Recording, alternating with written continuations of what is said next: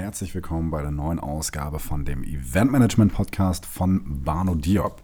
Ich freue mich sehr darüber, dass du heute wieder eingeschaltet hast und ich habe mir ein Thema genommen, was sehr, sehr viele Leute ja, dringend mal hören müssten, in meinen Augen, ohne jetzt irgendwen direkt ansprechen zu wollen.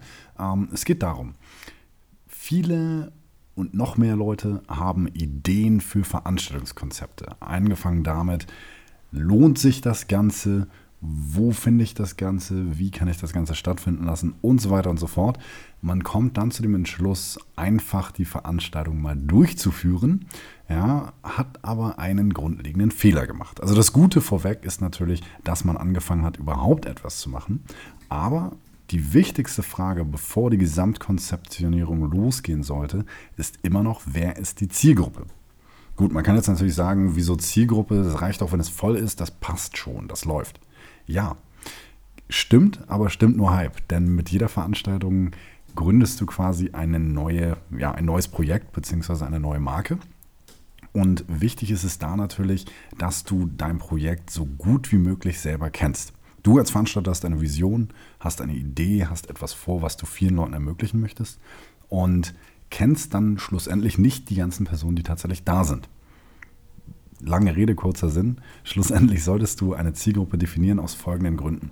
Du kannst, wenn du eine genaue Personengruppe definierst, viel genauer auf die Wünsche, Erwartungen und auch Interessen eingehen. Also, ich sag mal, der Bäcker hat andere Grundvorstellungen von der Konferenz als der Schlachter und auch als der Aktienbanker. Wenn ich jetzt alle in einen Topf werfe, ja, das kann nicht wirklich was werden. Also, egal, was für ein Veranstaltungskonzept dahinter steht, jeder hat unterschiedliche Erwartungen. Ne? Also das geht ja auch allein schon vom Einkommen. Ne? Also ich sag mal, der Investmentbanker als Beispiel, der hat bei Eintrittsgeldern ganz andere Vorstellungen als der ja, Sozialhilfeempfänger, um jetzt mal ganz krasse Beispiele zu bringen. Und dadurch solltest du dir auf jeden Fall im Klaren sein, für wen du deine Veranstaltung machst. Das nächste ist, du kannst auch damit die richtigen Kommunikationskanäle bestimmen. Bedeutet im Klartext, je genauer du deine Zielgruppe definierst, desto genauer weißt du auch, über welche Medien und über welche Kanäle du sie am besten erreichen kannst. Ja, und das ist natürlich am Ende des Tages auch eine Budgetsache. Ne? Also je mehr Geld ich für ähm, Kanäle investiere, die mir dann nichts bringen, desto mehr Geld habe ich versenkt, auf Deutsch gesagt. Ja? Und eine Sache, die natürlich auch noch spannend ist, je genauer du deinen Zielgruppenprofil erstellst, desto genauer weißt du auch, welche Marken und Dienstleister bei diesen Personen hoch im Kurs stehen. Das kann natürlich auch für dein internes Sponsoring-Konzept bzw. Kooperationskonzept sehr interessant sein. Vielleicht gibt es ja Unternehmen, die eine hohe Beliebtheit bei diesen Personen genießen, die deine Veranstaltung besuchen. Somit könntest du natürlich dieses Unternehmen einladen und zu weiteren Maßnahmen überreden. Ganz einfach. Und das nächste, was ich eben schon angedeutet habe mit den Investmentbrokern, du hast eine gewisse äh, Preissensibilität. Das nächste, was ich natürlich eben schon angedeutet habe, eine gewisse Preissensibilität hast du, wenn du eine richtige Zielgruppe definierst. Also das bedeutet, du kannst die Ticketpreise oder die Eintrittspreise auf die wirklichen Personen, die dorthin kommen werden, anpassen. Und des Weiteren natürlich auch noch, du musst die gleiche Sprache wie deine Zielgruppe sprechen. Also ich rede jetzt nicht davon, ob alle Deutsch sprechen, sondern wie man genau mit seinen Zielgruppenteilnehmern spricht. So, wenn das schon mal angekommen ist einigermaßen, ähm, solltest du dir natürlich auch Gedanken um deine eigenen Ziele als Veranstalter machen. Also da gibt es zum einen natürlich die Möglichkeit, ich möchte mit meiner Veranstaltung einfach Geld verdienen, ich möchte eine bestimmte Botschaft kommunizieren oder auch ein Mindshift mit meiner Veranstaltung kreieren bzw. veranlassen. Also Denkanstöße geben, sodass meine Marke, meine Dienstleistungen vielleicht ganz anders wahrgenommen werden. Also schlussendlich unsere Veranstaltungen sind am Ende des Tages immer Erlebnisse. Und je genauer ich das definiere, desto besser kann ich es auch auswerten am Ende. Und für dich eine ganz wichtige Frage, wen möchtest du denn überhaupt da haben? Also ja, viele Veranstalter möchten einfach, dass der Laden voll ist oder alle Tickets verkauft sind, aber wen möchtest du denn tatsächlich da haben? Also je genauer du dir das vorstellen kannst, desto besser kannst du auf die Hoffnung, Erwartungen, auch die Ängste dieser Zielgruppe eingehen. Und du hast damit auch ein Profil deiner Idealteilnehmer. Um das Ganze natürlich noch zu vereinfachen für dich gerade in der Planung, weil das sind jetzt ja sehr weitläufige Begriffe und auch Ideen dahinter. Ähm, du kannst damit anfangen, drei Charaktere zu bilden. Also so typische, ich sag mal, aus deiner Branche, aus deinem Projekt, aus deiner Dienstleistung entsprechend verschiedene Charaktere, die quasi deine Zielgruppe repräsentieren. Da kannst du natürlich anfangen mit demografischen Werten. Also das ist der Ingo, der kommt aus Stadt XY, ist von Berufswegen Schlosser und macht gerne dieses und jenes. Dann kannst du natürlich noch viel weiter gehen und gucken, welche Marken stehen bei diesen Personen hoch im Kurs. Wenn du gar keine Idee haben solltest oder eine extreme Nische hast, die anscheinend kein anderer teilt, solltest du dir sowieso Gedanken machen, ob die Veranstaltung da überhaupt das richtige Format ist. Aber um hier mal einen kleinen Hack zu erwähnen, du kannst dir natürlich Facebook-Communities raussuchen, die sich mit diesem Nischenthema beschäftigen, kannst dort dir diverse Profile von Mitgliedern anschauen und einfach mal ein Gefühl bekommen, was liked denn diese Person noch so? Ne? Also ich rede jetzt nicht von Parteien, sondern eher, was für Marken sind da noch im Vordergrund oder Automarke oder Zeitschrift oder Lieblingsblog oder oder oder. Und je mehr solcher Informationen du wirklich für dich definieren kannst und je unterschiedlicher diese drei äh, Charaktere bzw. Profile sind, desto einfacher hast du es am Ende, deine perfekte Zielgruppe anzusprechen. Und wichtig da auch Hobbys, Gemeinsamkeiten und auch Interessen. Denn oft hast du so Themen wie eine bestimmte Sportart interessiert diese Menschen besonders. Dann kannst du natürlich gucken, welches Forum, welche, welche, welcher Kommunikationskanal wird von diesen Personen am häufigsten konsumiert. Ne? Also es gibt da natürlich auch Tools, die man benutzen kann. Also ein sehr schönes Programm, um einfach mal über Marken zu sprechen, ist die Seite www.yougov.de, werde ich auch in den Show Notes verlinken. Dort kannst du dir bestimmte Marken und deren Gewohnheiten sowie Zielgruppen anschauen. Und wenn du dort eine Marke eingibst, die ich sag mal ähnlich oder passend zu deiner Nische ist oder zu deinem Thema ist, findest du relativ schnell die Beschreibung zu den Leuten, die tatsächlich dann auch zu deiner Zielgruppe passen. Und je mehr Daten du natürlich für dich sammelst, desto einfacher hast du natürlich am Ende des Tages die Ansprache. So, wie geht es nun weiter? Also ich habe jetzt angenommen meine drei Charaktere gebildet und weiß auch in etwa, wo sie sich so rumtreiben, was für Medien bzw. Kommunikationskanäle für sie überhaupt interessant sind und überlege mir jetzt, was mache ich denn jetzt überhaupt? Okay, ich habe natürlich mein Veranstaltungskonzept inzwischen fixiert, weiß, wo und wann mein Event stattfindet und auch wie viele Leute dorthin kommen können, was das Ganze am Ende auch kosten darf.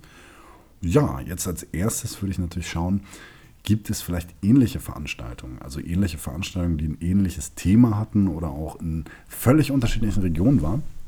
Aber einfach mal Werte sinngemäß, wie viel kosten diese Veranstaltungen, wie viele Leute waren vielleicht da, gibt es öffentlich irgendwelche Feedbacks, äh, Kommentare, die negativ waren oder ähnlich. Und das nimmst du natürlich für dich, für dein USP. Ne? Also du sagst dann als Beispiel jetzt hier in Hamburg die größte Veranstaltung zum Thema XY. Ja, etwas, was es noch nicht gab. Oder vielleicht die beste, also ist immer schwer, das zu sagen. Also wenn du es für dein Projekt, für deine äh, Dienstleistung sagen kannst, dann herzlichen Glückwunsch.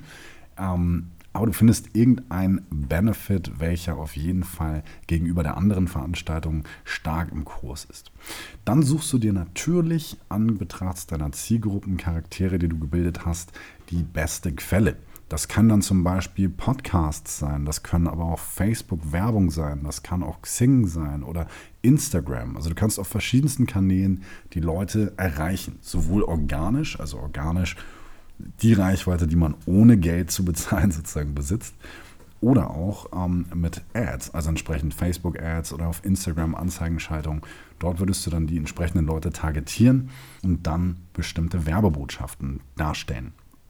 Und da natürlich wichtig, volle Kraft voraus. Und da gibt es natürlich noch verschiedenste Ansätze, also je nach Thema, je nach Zielgruppe natürlich kannst du von Influencer-Marketing gehen. Also als Beispiel, es gibt bestimmte Blogger, äh, die in dieser Nische sehr aktiv sind. Wenn wir zum Beispiel mal Fitnessszene nehmen, dann würdest du dir dort über Instagram oder Facebook oder ähnlich ähm, entsprechende Multiplikatoren raussuchen und holst diese Menschen dann ins Boot, dass sie dann auch für deine Veranstaltung stehen, dort eingeladen werden, also dort vor Ort sind oder einfach nur generell bewerben und dafür dann ein bisschen Geld bekommen. Also das, da gibt es auf jeden Fall Möglichkeiten.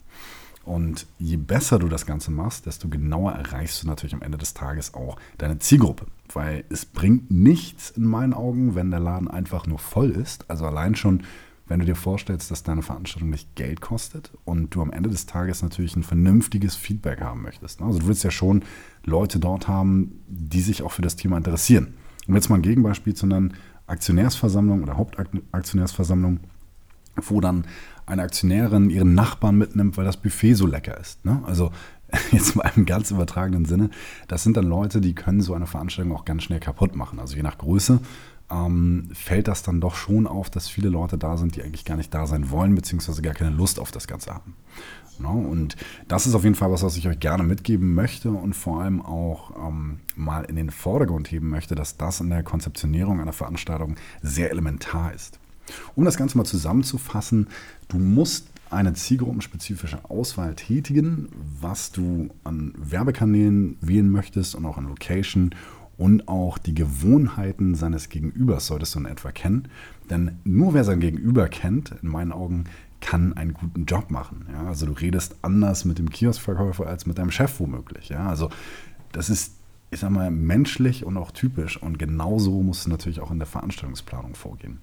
Und ich sag mal, die kleinsten Fehler führen oft zu merkwürdigen Ergebnissen oder auch keinen. Weil wenn ich alle anspreche, spreche ich keinen an. So blöd wie es klingt. Ja, und also,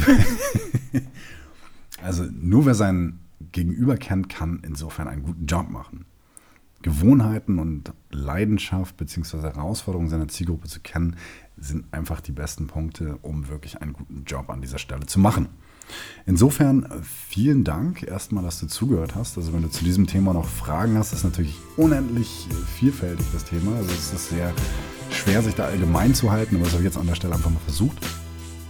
So, wieder mal eine Folge geschafft. Ich freue mich sehr, dass du bis hierhin zugehört hast und möchte dich dazu ermutigen, mir gerne ein Feedback zu geben. Also kannst du sowohl bei iTunes als auch Stitcher deine Meinung eintippen zu diesem Podcast, zu dieser Folge und Weitere Infos bekommst du wie immer unter der Seite www.barnodiop.de.